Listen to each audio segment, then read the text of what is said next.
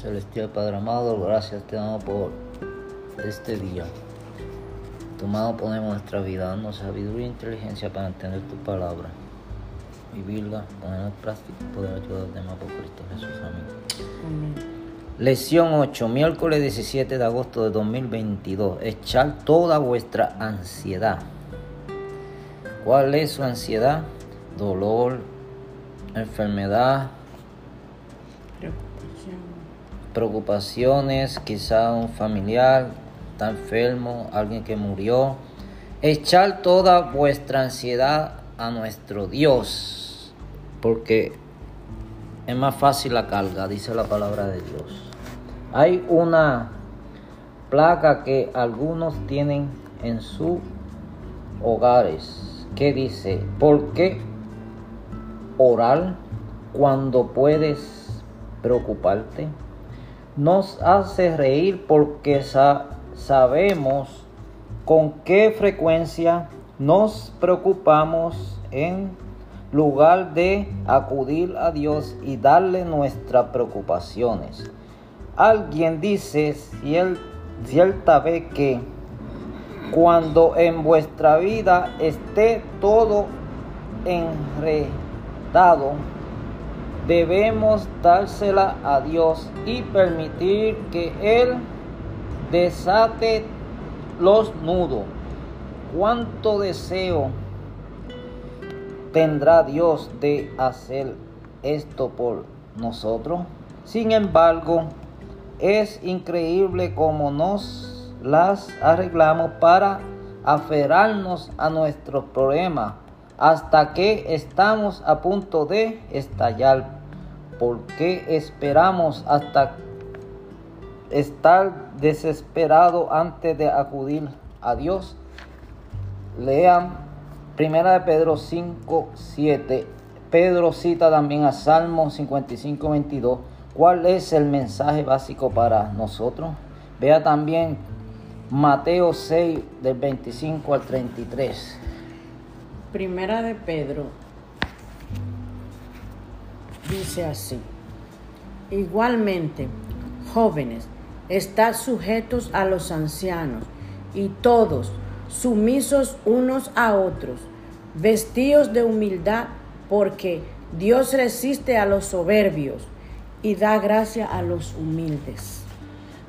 Salmo 55, 22.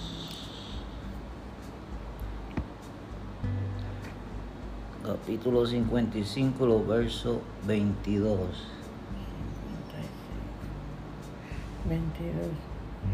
Salmos 55, 22 dice, Echa sobre Jehová tu carga, y él te sustentará no dejará para siempre caído al justo. Mateo capítulo 6, versículo 25 al 33.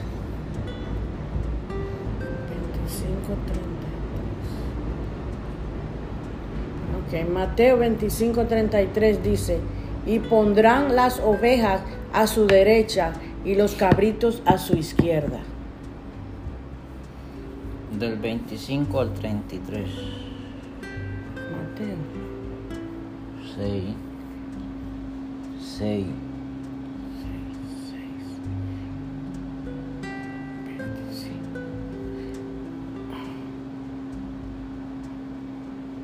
Ok, Mateos 25 al 33 dice, el afán y la ansiedad. Por tanto os digo, no os afanéis por vuestra vida que habéis de comer o que habéis de beber, ni por vuestro cuerpo que habéis de vestir. ¿No es la vida más que el alimento y el cuerpo más que el vestido? Mirad a las aves del cielo que no siembran, ni ciegan, ni recogen en graneros, y vuestro Padre Celestial las alimenta. ¿No valéis vuestros, no valéis vosotros más que ellas? ¿Y quién de vosotros podrá? por mucho que se afane añadir a su estatura un codo, y por el vestido, porque os, ¿por qué os afanáis? Considerad los lirios del campo, cómo crecen, no trabajan ni hilan. Pero os digo que ni aun Salomón con toda su gloria se vistió así como uno de ellos. Y si la hierba del campo que hoy es, mañana se echa en el horno, Dios la viste así. ¿No hará mucho más a vosotros hombres de poca fe? No os afanéis pues diciendo, ¿qué comeremos o qué beberemos o qué vestiremos? Porque los gentiles buscan todas esas cosas, pero vosotros, Padre Celestial, sabe que tenéis necesidad de todas esas cosas, mas buscad primeramente el reino de Dios y su justicia, y todas estas cosas os serán añadidas. Donde está vuestro corazón, allí está vuestro tesoro, ¿verdad? Amén. Y al fin y al cabo, nada nos vamos a llevar de este mundo. Esperamos que vuestro corazón esté en el reino de los cielos, con Dios. Este es un versículo muy sencillo. No esconde ningún secreto y significado. Significa literalmente lo que expresa. Echar significa hacer precisamente eso, arrojar, entregar, de modo que lo que causa dolor y preocupación ya no tenga ninguna conexión con nosotros. Pero por supuesto, no arrojamos nuestra carga a cualquier parte. ¿Ve? Ah, mi carga yo se la voy a dar a aquel. Le cuenta toda su preocupación a aquel, aquel, aquel, pero no se la cuenta al que se la tiene que contar, porque usted no tiene que contar ninguna carga a nadie, sino a Dios. Vuestra preocupación no desaparece en el vacío, se le se la damos a nuestro Padre Celestial, quien promete resolverla. Eso es lo que Jesús nos asegura en los versículos de Mateo. El problema para ponerla en práctica no es que sea difícil, sino todo lo contrario, parece demasiado fácil, demasiado bueno para ser verdad. Hay muchas cosas que causan ansiedad. Podría ser la presión del trabajo, la crítica inesperada, la sensación de lo que no nos Quieren. quieren o que no nos aman, las preocupaciones financieras, los problemas de salud, la impre- in- impresión de que no somos lo suficiente buenos para Dios, pensar que no somos perdonados y a otras Y otras. y otras, sin importar cuáles sean una de las razones de las que nos aferramos a nuestro problema. A nuestro problema es que creemos que podemos resolverlo mejor que nadie.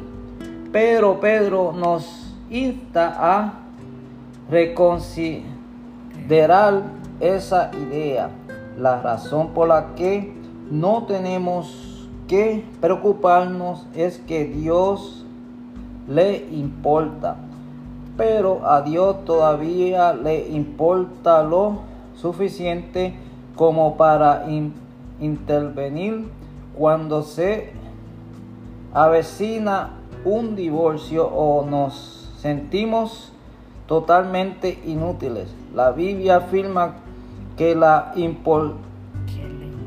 que le importa lo suficiente como para transformar cualquier situación.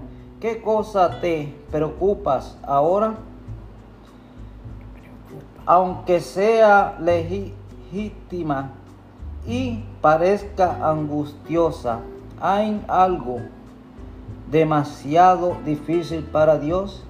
Quizá nuestro mayor problema que sea que aunque creamos que Dios está al tanto y pueda so- solucionarla, nos creemos que las resolveremos como nos gustaría a nosotros. Medita sobre esto último y cuestión, cuestionate si es así en tu vida.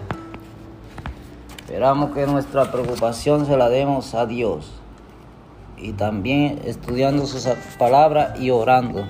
Dios los bendiga. Oremos. Padre Celestial, Padre amado, te damos gracias porque nuestros problemas que estamos pasando te los ponemos en tus manos para que tú los resuelvas. Tú eres el único que puede hacerlo. Gracias por oírnos. En el nombre de Cristo Jesús. Amén. Dios los bendiga.